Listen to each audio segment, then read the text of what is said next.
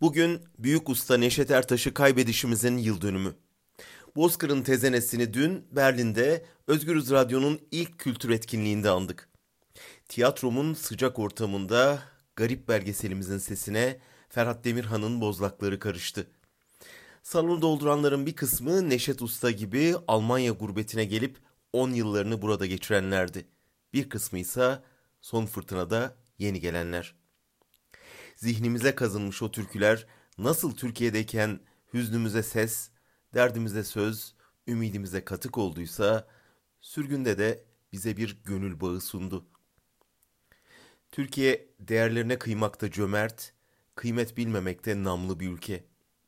Hayattayken UNESCO tarafından yaşayan insan hazinesi ilan edilen Neşet Ertaş, belgeselde nasıl kuru ekmeğe muhtaç bir çocukluk yaşadığını, biraz eli para adı şan görünce etrafının nasıl kalabalıklaştığını, sonra felç geçirip saz çalamaz olunca nasıl aniden yalnızlığa terk edildiğini anlatıyordu.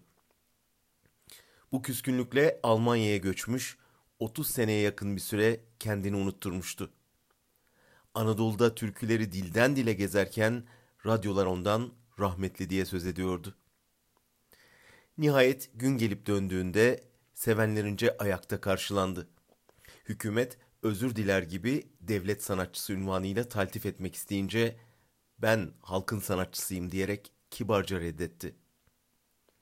Tevazuun yetenek ve insaniyetle karışımından ortaya çıkmış bir büyük dervişti Neşet Ertaş.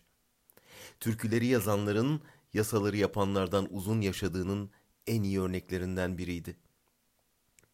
İşte görüyoruz yasaları yapanlar günü gelince devrilip gidiyor. Türküleri yazanlarsa kazındıkları yüreklerde nesiller boyu yaşıyor.